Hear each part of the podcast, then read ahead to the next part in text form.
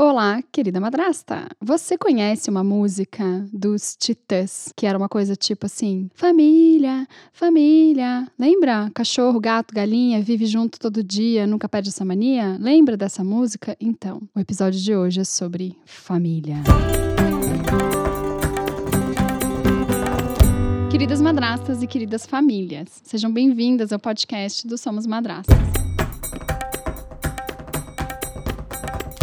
Somos Madrastas é uma iniciativa para acolher mulheres nesse papel tão vilanizado pela nossa cultura. Amar crianças que não são biologicamente suas parece simples, né? Mas não é.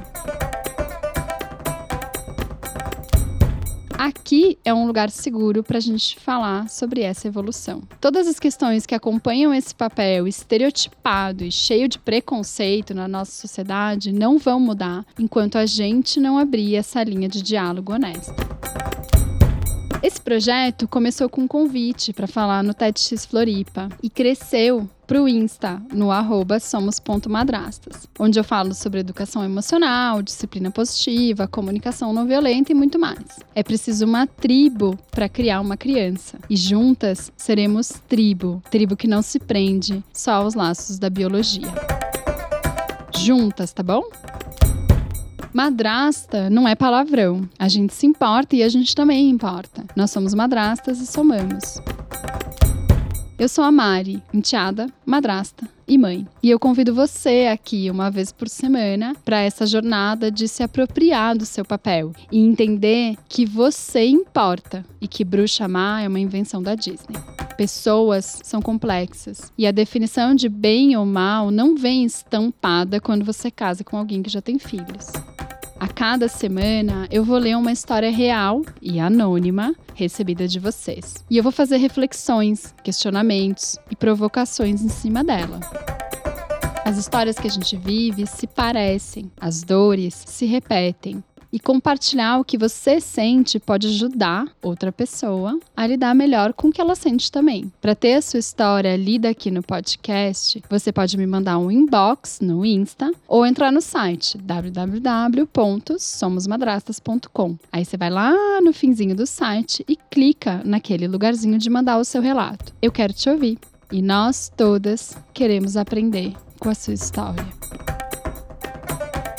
O podcast Somos Madrastas é roteirizado pela Júlia Rodrigues Mota, editado pela Gabriela Bárbara e a nossa trilha foi feita por um amigão meu que é o Cris Romanha. A produção fica por conta da Marcela Ponce de Leão, do Papo de Produtora.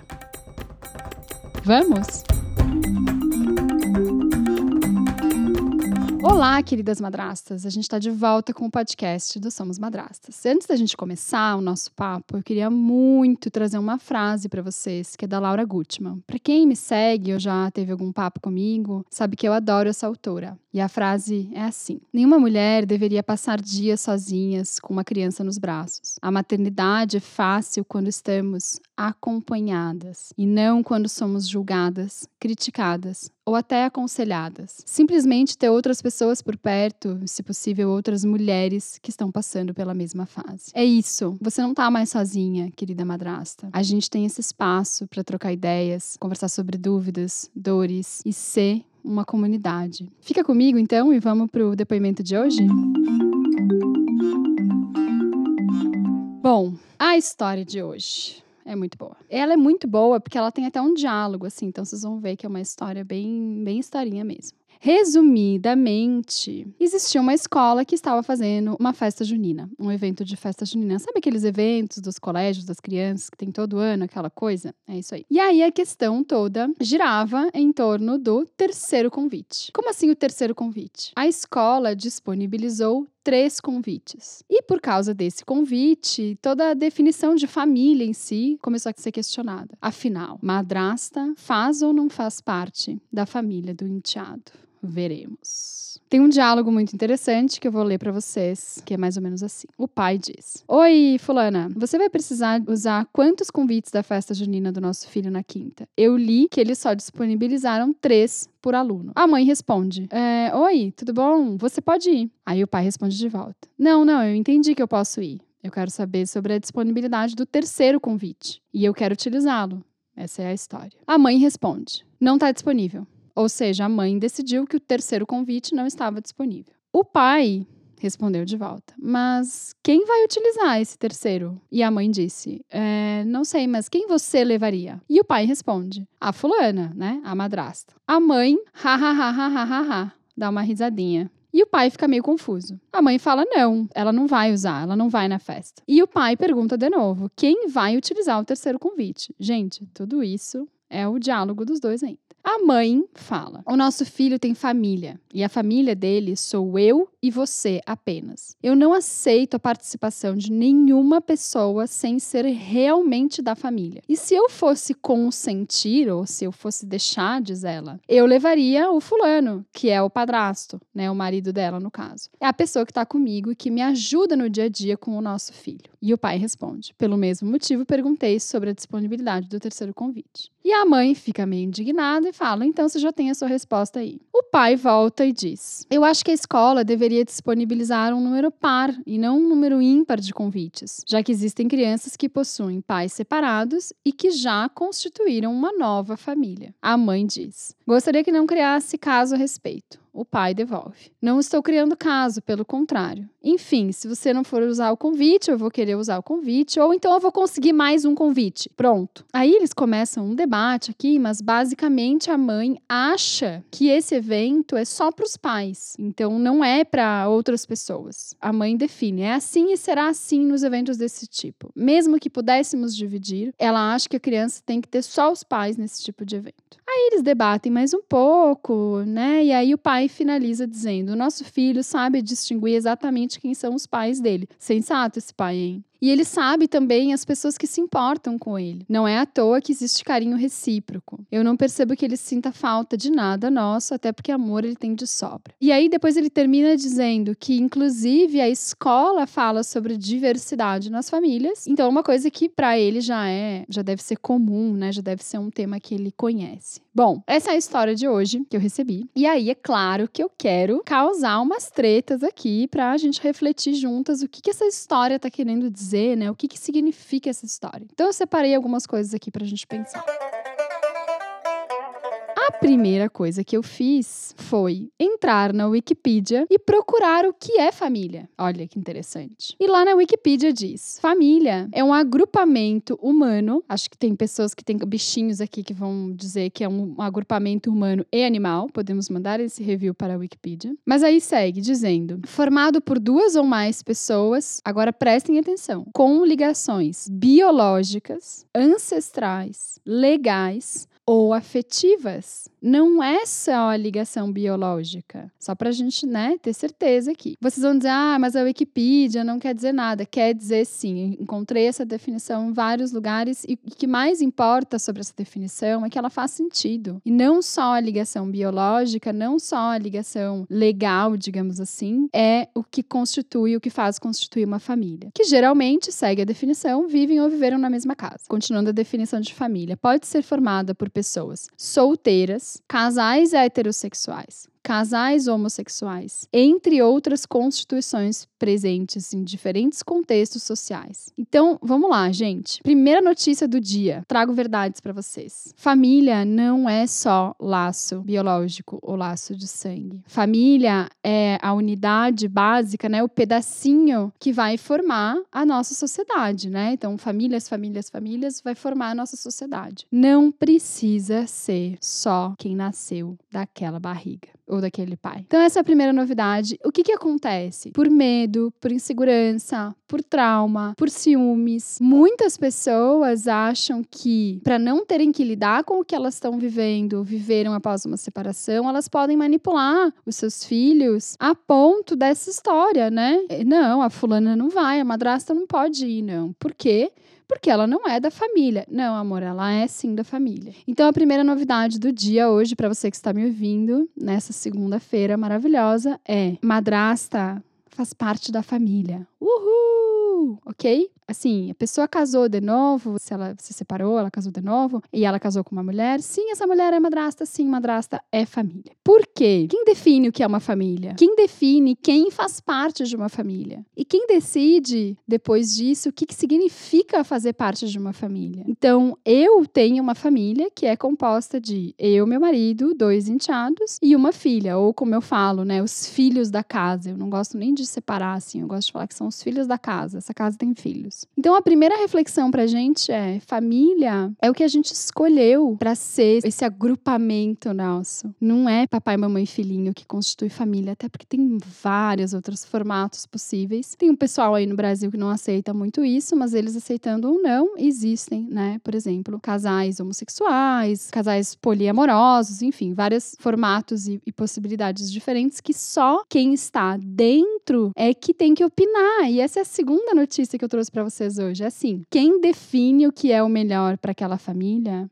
é quem está lá dentro. Ah, toquem os sinos, tambores e sei lá o que mais. Então, de novo, prestaram atenção? Quem define o que é melhor para uma família é quem está dentro da família tá bom? Se não está dentro da família e está tentando argumentar, definir, etc., isso tudo chama pitaco ou conselho. Daí a gente tem que ver se a gente vai querer ou não. Então, por que, que isso nos ajuda muito, né? E essa é a terceira coisa que eu queria trazer para vocês. Vocês sabem que eu sou capricorniana, né? Então eu faço listas. Aí por isso que eu falo a primeira coisa, a segunda coisa, vocês já sabem, né? Me conhecem. Então isso vai nos ajudar como? Isso vai nos ajudar, um, porque a gente tem que cuidar do nosso rolê, que tá dentro do nosso núcleo familiar, o que tá dentro da nossa casa, das nossas nossas decisões, do nosso dia a dia, dos rituais que a gente faz, das rotinas que a gente tem, das regras que a gente tem. E parece fácil falando, mas você aí, madrasta que está me ouvindo, com certeza já deu um sorrisinho amarelo e pensou: nossa, se fosse fácil assim, controlar só o que está dentro da minha casa, né? Então, assim, essa é a novidade. Você, a gente cuida do que é nosso. E aí, a gente vai ter que desapegar e vai ter que abrir mão de tentar controlar o que acontece fora desse núcleo familiar.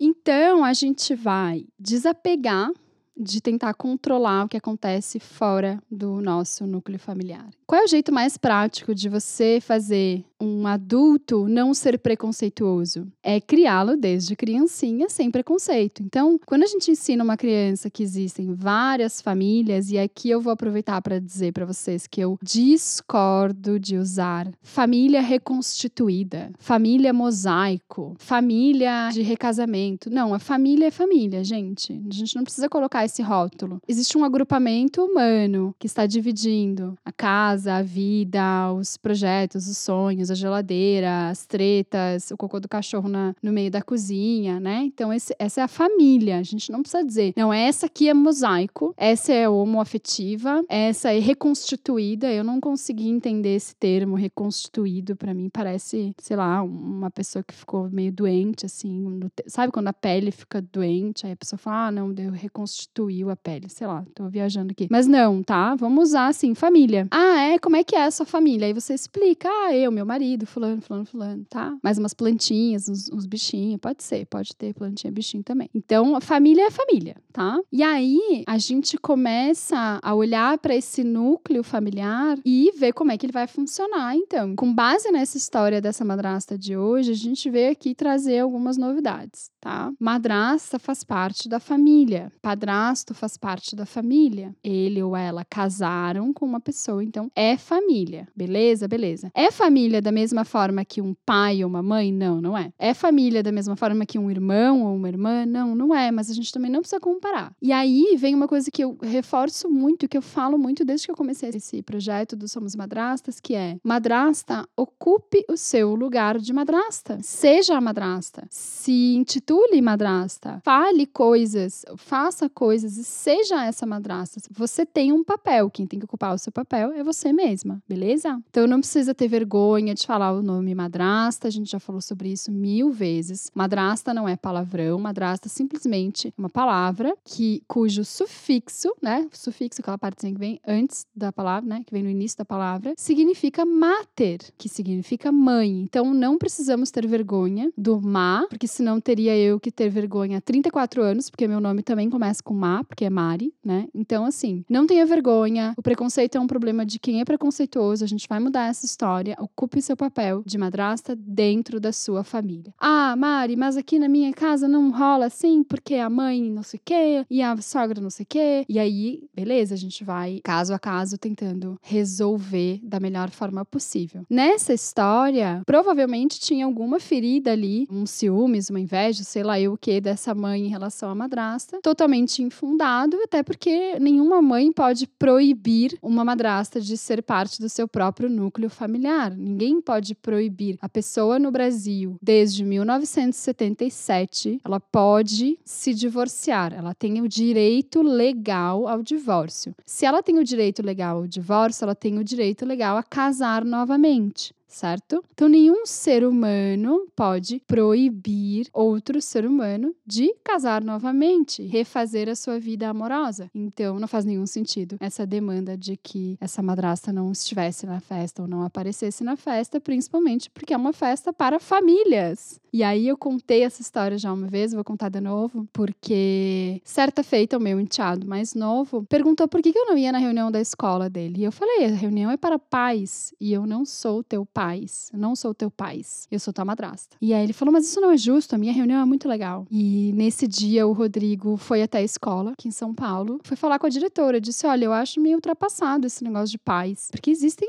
por exemplo, casais de mães, e aí como é que você faz, né? E naquele dia a escola mudou a comunicação comunicação para famílias. Então, eram encontros de famílias, reuniões de famílias, festas para as famílias. Então, é isso. A gente precisa. É, tem um, um, livrinho da Chimamanda que chama Para Educar Crianças Feministas, que ela fala uma frase assim: basta uma pessoa para mudar uma coisa. Então, basta uma pessoa para dizer, não, isso aqui tem que mudar. Isso não combina mais com o contexto contemporâneo de, de sociedade que a gente vive. Isso é uma coisa muito ultrapassada. Vamos ter que repensar. Então, tá. Então, chegamos a essa conclusão magnífica madrasta faz parte da família. Quem tem que se readequar aí são algumas instituições que a gente tá vendo, mas tudo bem, vamos lá, luta que segue. E aí, eu quero trazer um segundo ponto aqui disso tudo, que ele não tem tanto a ver com a história, mas quando eu fiz essa reflexão sobre ser família, eu pensei muito o que, que é ser uma família, né? O que, que é esse agrupamento coexistindo, né, numa casa com as suas, uh, suas regras, seus combinados, enfim. E aí eu fiquei pensando que eu queria muito compartilhar com vocês uma coisa que eu aprendi como educadora parental em disciplina positiva, que são as reuniões de família. O que é uma, reuni uma reunião de família? Bom, vou explicar. Você tem um trabalho, certo? Você não entra no seu trabalho, faz o que você bem entende e bate a porta, vai embora e nunca conversa com ninguém, nunca troca uma ideia com ninguém, nunca recebe um feedback de ninguém e nunca dá um feedback para ninguém, né? Então é um agrupamento de pessoas ali que trabalham juntas e tem alguns ritmos ali, rituais e tal. Um deles é fazer reunião, é dar feedback, tem até uns nomes bonitos para isso, tipo feedback 360, essas coisas.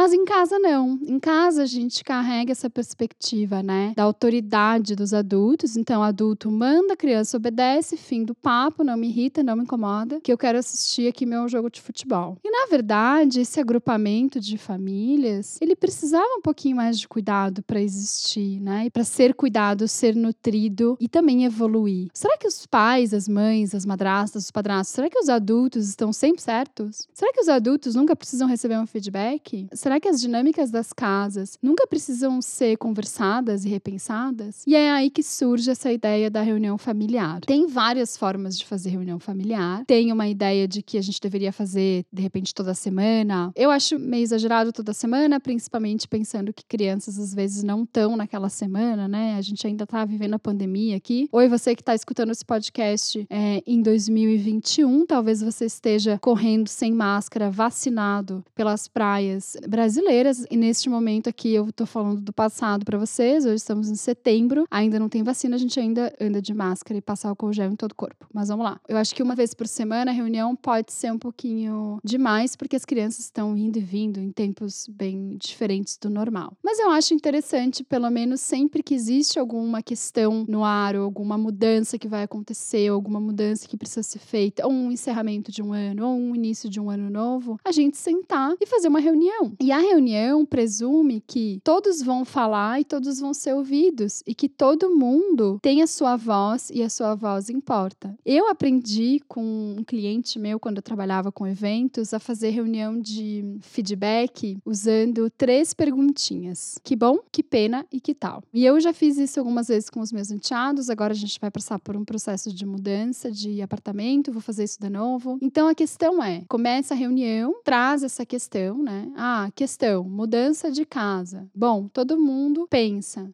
Que bom que, que pena que, e que tal ser? Então, todo mundo vai refletir sobre aquele assunto e vai dar a sua opinião. Mari, então está me dizendo que eu vou ter que fazer tudo que a criança pedir ou demandar na reunião? Não, não estou dizendo isso. Acolher o que uma criança sente, te traz, não é fazer o que ela quer ou deseja. Senão, minha filha, por exemplo, estaria comendo chocolate o dia inteiro, porque ela quer chocolate o dia inteiro. Ela quer chocolate o dia inteiro, eu falo não, ela fica frustrada, eu dou um abraço, acolho a frustração dela e eu não dou o chocolate. Mas eu não mando ela longe ficar de castigo porque ela tá fazendo birra, porque ela queria um chocolate, eu não dei. Então, existe uma diferença muito grande entre olhar para o outro, entender entender o que ele demanda, o que ele traz, o que ele sente, o que ele pensa e fazer o que ele está te pedindo, porque em muitos momentos não vai dar para fazer mesmo, de fato. Então, essas reuniões de família são um mecanismo para a gente cuidar do nosso agrupamento. Eu adorei isso, agrupamento humano. Então, a gente vai olhar para o nosso núcleo vai cuidar dele, vai conversar sobre as coisas que estão acontecendo e vai olhar para o que cada um sente. E isso é muito legal e muito transformador para as crianças, porque elas sentem que elas não estão ali só obedecendo ordem de um lado para o outro. Elas fazem parte. Eu lembro no final de um ano a gente fez essa reunião como feedback para cada uma das pessoas, né? Então, a gente fez assim, Rodrigo, Augusto, Mari, Vicente, cada um falando pro outro. E a gente perguntou para os meninos, né, o que, que a gente pode melhorar? E aí o Vicente falou: ah, vocês ficam muito tempo no celular. E aí eu, pé,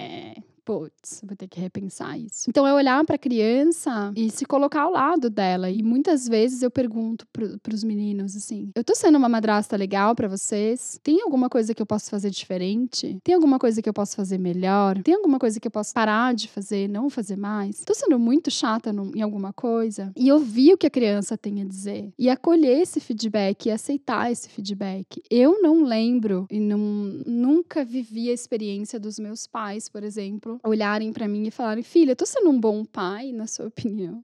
Eu tô, eu tô errando muito em alguma coisa, poderia melhorar em outra coisa?" Porque a nossa geração vem muito de uma criação autoritária, assim, é, obedece porque eu tô mandando. Já ouviram a frase criança não tem querer? Criança não tem querer. É assim que a gente chegou até aqui, mas a gente não precisa ir em frente desse mesmo jeito. Então, queridas madrastas e queridas outras pessoas que estão ouvindo aqui, lembrem disso. Vamos nutrir esse pequeno núcleo aí de vocês da melhor forma possível, para ele ficar saudável e ficar cheio de amor e equilíbrio e segurar a onda também. É, se o barco tá forte, ele segura a onda quando vem uma tempestade. Muito, muito obrigada por vocês terem escutado até aqui. E se você quer que eu comente sobre a sua história no próximo episódio, você pode entrar no site somosmadrastas.com.br ou no Insta somos.madrastas ou me mandar um e-mail. O meu e-mail é nós@somosmadrastas.com a gente também se encontra nos grupos do WhatsApp, que a gente tem hoje em dia 14 grupos rolando, em que mulheres trocam experiências, desabafam, trocam ideias e até algumas dores. Se você quer entrar em algum dos grupos do WhatsApp gratuitamente, você vai também no site do somosmadrastas.com.br e você encontra lá no finzinho do site um lugar que você pode deixar o seu e-mail e a gente te manda o um convite. E eu queria finalizar lembrando que para eu estar tá aqui com vocês, tentando encontrar um pouco mais de pertencimento e oferecer soluções, eu me preparei muito. E se vocês quiserem saber mais sobre as formações que eu fiz e sobre o meu trabalho, podem me procurar. Pode ser uma mensagem no Insta ou pode ser até um e-mail. Eu tô muito focada e muito a serviço de ajudar você, querida madrasta. Posso te ajudar de várias formas, é só você me procurar,